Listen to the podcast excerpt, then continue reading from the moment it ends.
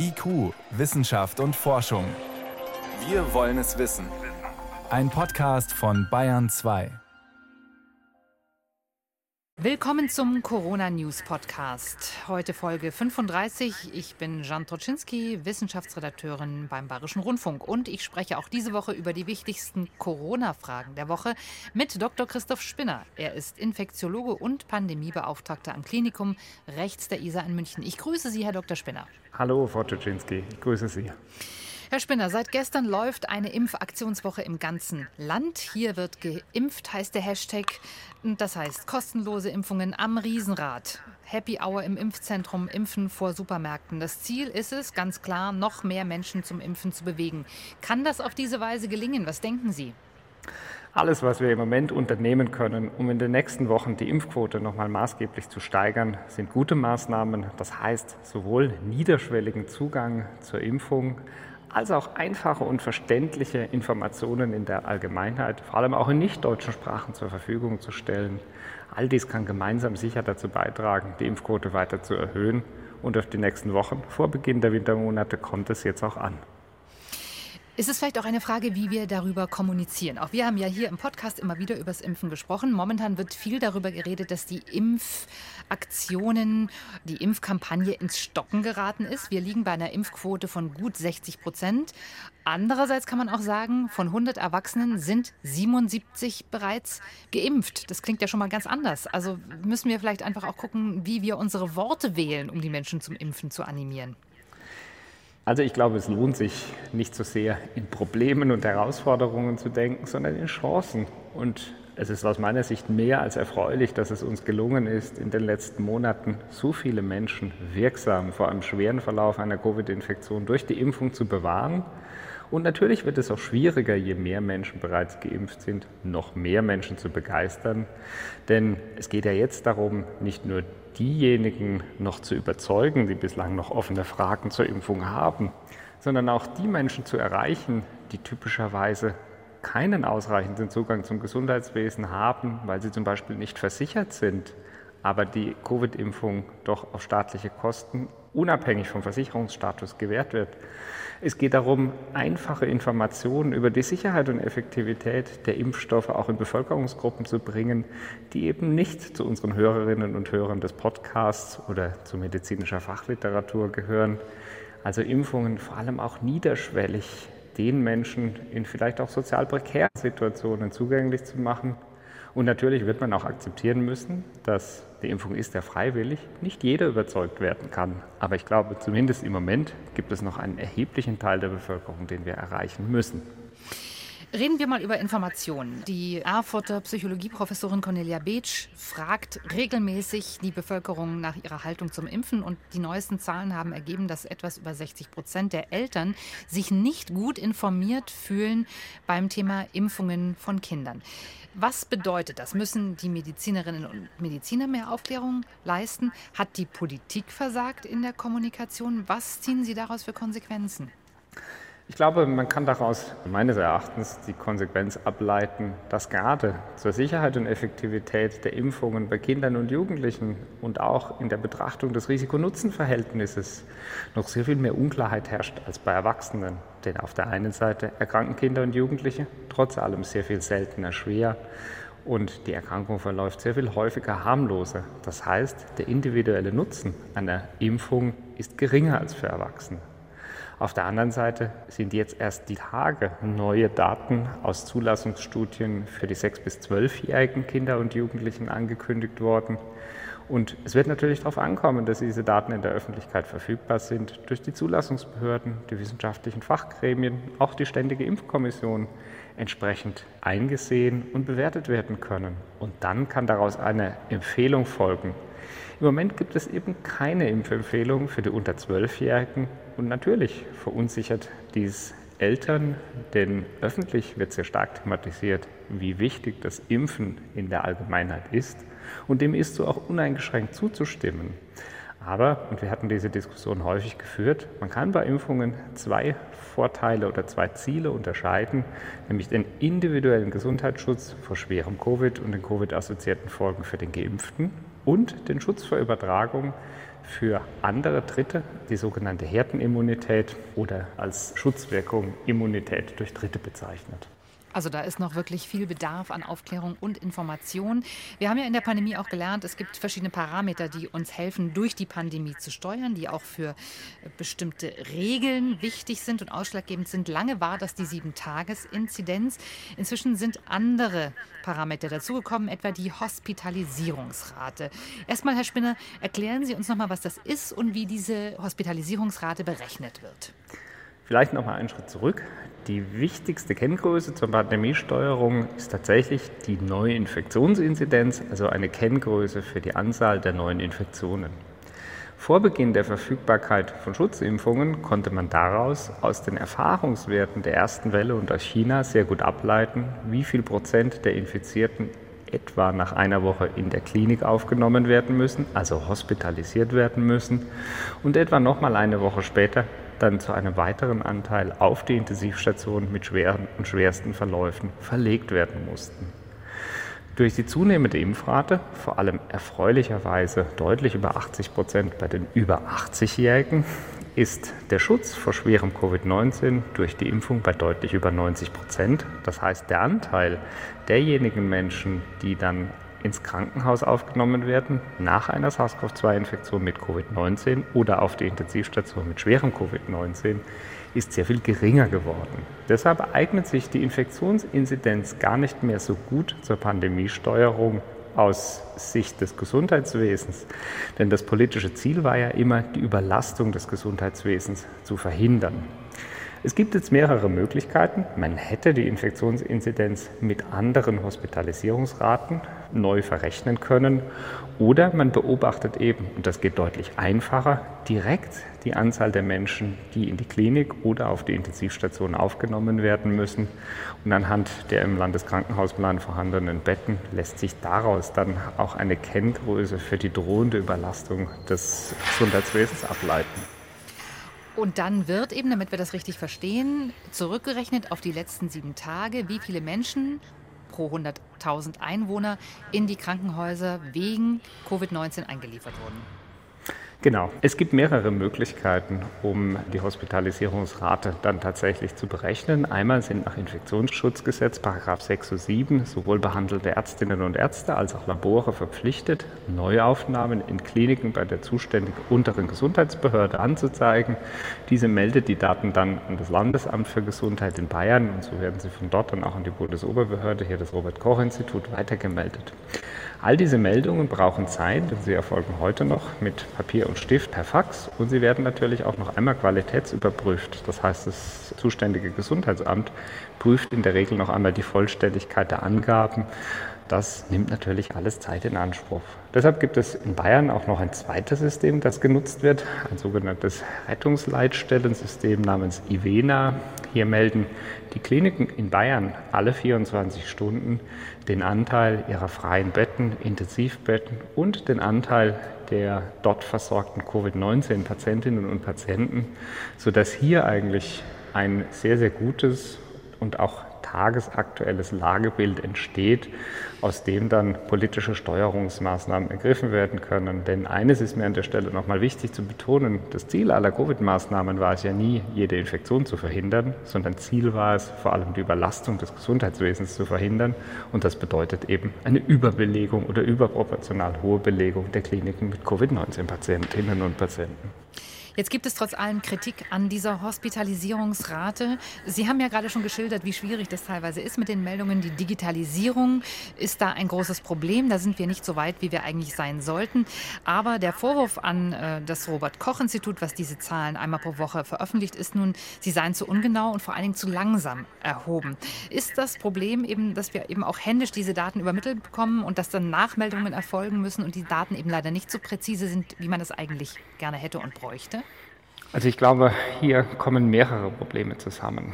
Die Digitalisierung bietet uns auf der einen Seite sowohl eine ja, Assistenzunterstützung bereits bei der Vollständigkeitsprüfung der Datenerfassung, sprich wenn beispielsweise elektronische Formulare oder ähnliches verwendet werden, kann geprüft werden, ob die Angaben plausibel und vollständig sind, sodass Nachfragen vermieden werden können. Auf der anderen Seite braucht es neben der Struktur der erhobenen Daten und viele Krankenhäuser sind heute gar nicht in der Lage, nach einem einheitlichen Standort diese notwendigen Daten für die Gesundheitsämter zu erheben, dann auch eine Datenautobahn, über die sie sicher übermittelt werden können.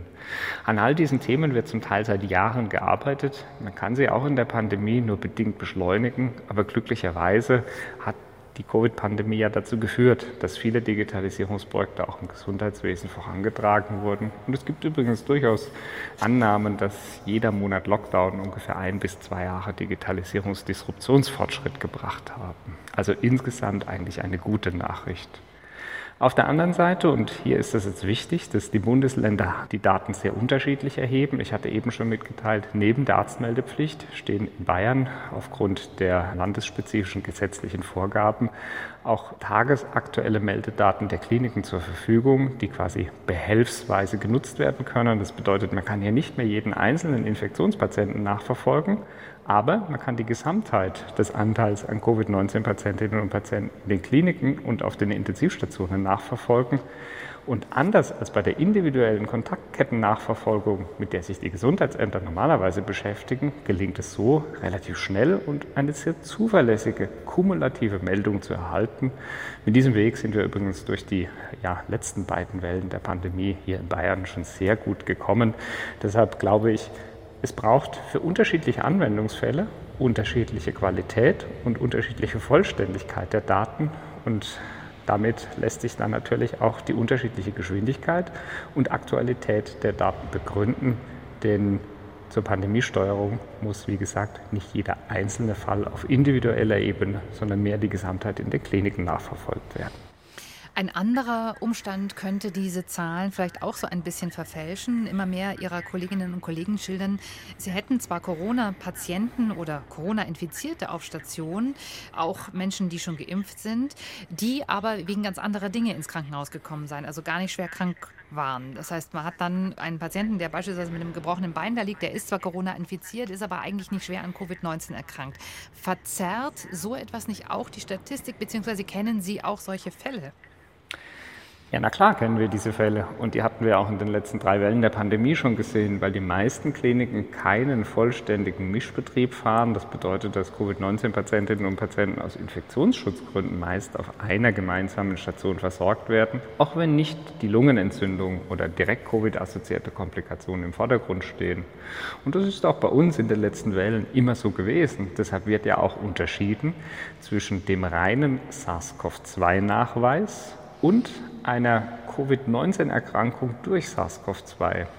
Tatsächlich wird es übrigens auch im sogenannten Diagnostic Related Grouping System, also das ist ein von der Weltgesundheitsorganisation herausgegebener Katalog an Erkrankungen so unterschieden, hat auch abrechnungstechnische Konsequenzen für Krankenhäuser und Versorger und deshalb kann man davon ausgehen, dass die Zuverlässigkeit der Daten hier durchaus gegeben ist beziehungsweise die Zuverlässigkeit sehr hoch ist.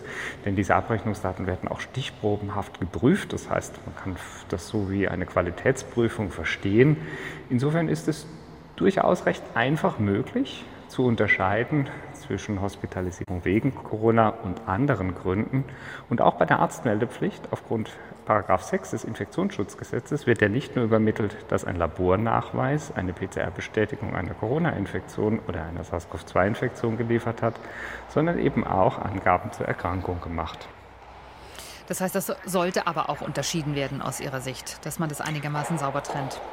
Es macht natürlich Sinn zu unterscheiden, ob sich SARS-CoV-2-infizierte Menschen wegen Covid-19 oder nicht wegen Covid-19 in Behandlung befinden. Auf der anderen Seite ist die Konsequenz für die Kliniken gleich, denn SARS-CoV-2-Infizierte mit der Möglichkeit der Virusübertragung müssen entsprechend isoliert werden, verursachen also die typischerweise mit Covid-19 assoziierten Ressourcenaufwendungen, Isolationsbereiche und Sonderhygienemaßnahmen. Lassen Sie uns, Herr Spinner, auf das Immunsystem schauen. Ein großes Thema, was wir immer wieder hier hatten. Äh, zum einen interessiert äh, das Immunsystem natürlich, weil etwa Covid-Genesene wissen möchten, ja, wie sehr sind sie geschützt, wie lange sind sie geschützt. Aber eben auch Menschen, die geimpft wurden, möchten wissen, wie lange hält eben der Impfschutz an. Die Rolle der Antikörper ist da ein großes Thema. Unklar war bisher aber auch die Rolle der zellulären Immunantwort, also der Gedächtniszellen. Jetzt gibt es eine neue Veröffentlichung dazu, die, ähm, naja, sagen wir mal, erste Anzeichen liefert, dass die Antikörper bei der Immunisierung vielleicht doch wichtiger äh, sind als gedacht. Was können Sie uns dazu sagen? Also Sie sprechen eine neue, aber sehr hochrangig publizierte Arbeit in Science an, eine Studie, die sich im Grunde mit ja, den Auswirkungen des Immunsystems in einem Mausmodell beschäftigt. Das bedeutet, hier werden Mäuse als Versuchstiere entsprechend durch genetische Modifikation so verändert, dass man die ganz konkreten Auswirkungen der B- und T-zellulären Immunität nach Covid-19-Erkrankung oder Impfung untersuchen kann, indem man eben ganz gezielt einzelne Arme des Immunsystems ein- und ausschalten kann.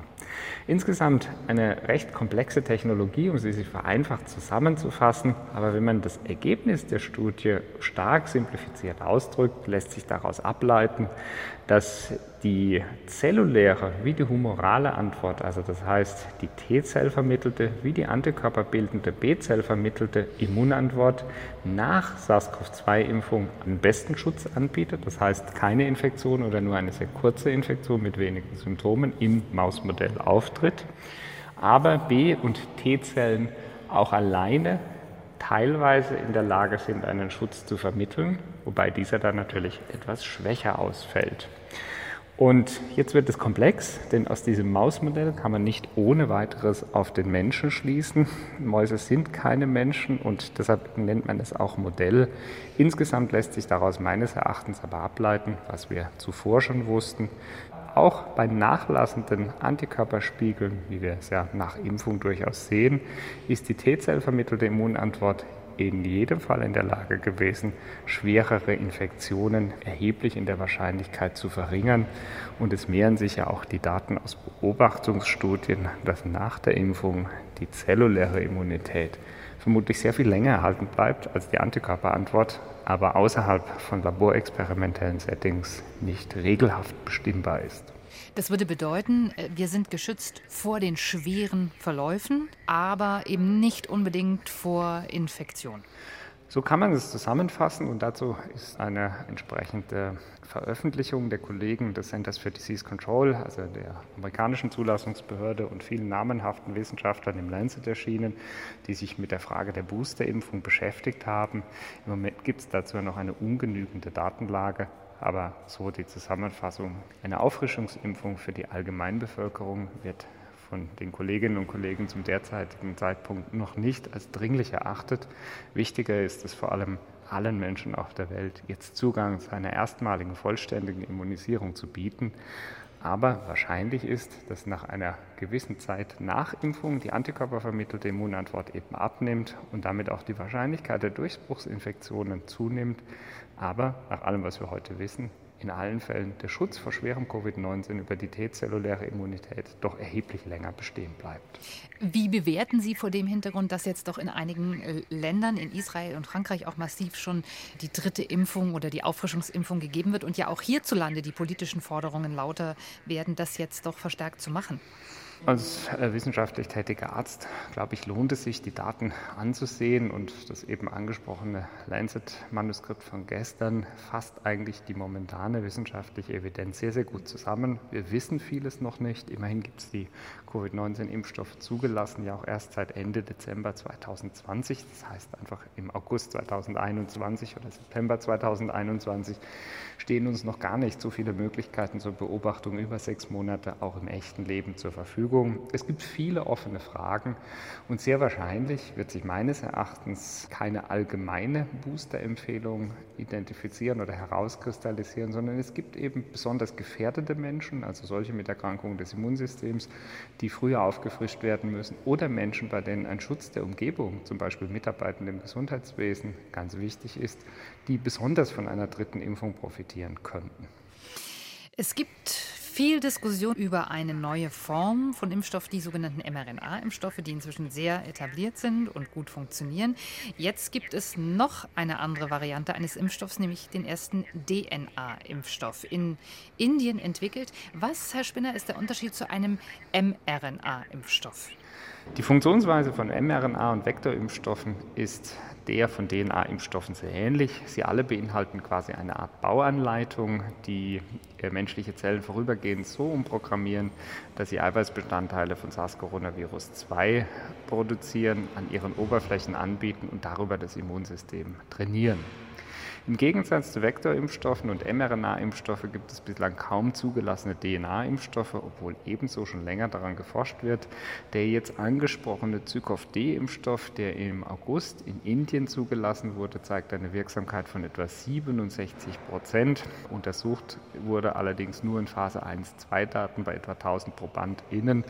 Also würde in Deutschland bzw. der Europäischen Union für eine Zulassung in diesem Stadium nicht ausreichen. Großer Vorteil der DNA-Impfstoffe ist, dass sie sich sehr kostengünstig in großem Stil herstellen lassen. Bislang sind sie allerdings noch nicht so weit verbreitet, weil sie in aller Regel eben deutlich schlechter wirksam sind als mRNA- oder Vektorimpfstoffe. Und ich glaube auch hier die 67 Prozent der Schutzwirkung aus Phase 1-2-Daten wirft zumindest die Frage auf, ob die Schutzwirkung in einer großen Phase 3-Studie wirklich mit mRNA- und Vektorimpfstoffen, die in der Europäischen Union zugelassen sind, vergleichbar sind. Aber ich denke, insgesamt kommt es im Moment vor allem darauf an, die Welt mit ausreichend Impfstoffen zu versorgen.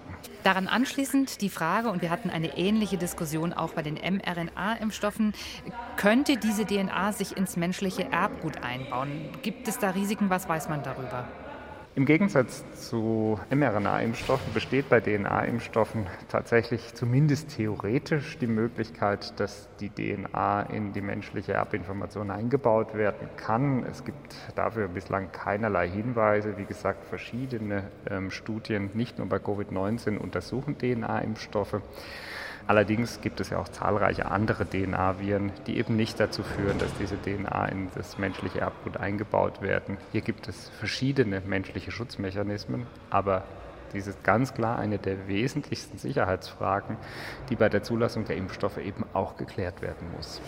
Und dann habe ich noch eine Abschlussfrage zu einer anderen Art von Schaden. Und zwar haben Studien im Tierversuch ja gezeigt, dass das, das Spike-Protein allein schon Schäden in den Blutgefäßen auslösen kann. Das ist mit eine Ursache für Long-Covid. Und jetzt fragen sich viele, das ist eine Thematik, die auch im Netz kursiert, kann das Spike-Protein das auch im Impfstoff machen? Also kann auch der Impfstoff Schäden in den Blutgefäßen auslösen? Was können Sie uns dazu sagen, Herr Spinner? Die Frage ist aus meiner Sicht sehr berechtigt, aber ich kann einleitend schon ganz zuverlässig entkräften, dass es bislang keinerlei Hinweise dafür gibt, dass durch Impfstoffe Endothelschäden beobachtet werden, entweder in den Studien oder auch jetzt bei der millionenfachen Anwendung berichtet wurden. Es ist tatsächlich so, dass sehr viel Erfahrung aus vergangenen Impfprojekten auch in die Entwicklung der Corona-Impfstoffe eingeflossen ist. Und deshalb wurde das Spike-Protein, das SARS-Coronavirus 2, das zur Impfung verwendet wird, auch gentechnisch vor Einbau so verändert, dass es eben nicht mehr vollständig die Funktion des SARS-CoV-2-Spike-Proteins wahrnehmen kann, also diese direkte Interaktion mit den menschlichen ACE2-Rezeptoren eingehen kann. Man hat sich ganz bewusst für dieses Eiweiß, also dieses Protein des Virus entschieden und nicht andere Proteine von SARS-Coronavirus 2, um auch von anderen Impfstoffen berichtete Überreaktionen zu vermeiden. Und dazu kommt, dass das durch Impfung ähm, exprimierte, also in den Zellen hergestellte Spike-Protein zu einem großen Teil an den Oberflächen der Zellen verbleibt und nur zu einem geringen Teil in den Blutkreislauf abgegeben wird. Und außerdem die Dosis vollkommen nicht vergleichbar mit einer natürlichen Infektion, also viel niedriger ist. Insgesamt also mehrere Faktoren, die man berücksichtigt hatte, um zumindest theoretisch denkbare Folgekomplikationen einer Impfung im Vorfeld zu umgehen. Und ich glaube, das Ergebnis können wir jetzt sehen. Einen sicheren und hocheffektiven oder vielmehr mehrere sichere und hocheffektive Impfstoffe, die eben nicht mit den Komplikationen einer natürlichen Infektion einhergehen.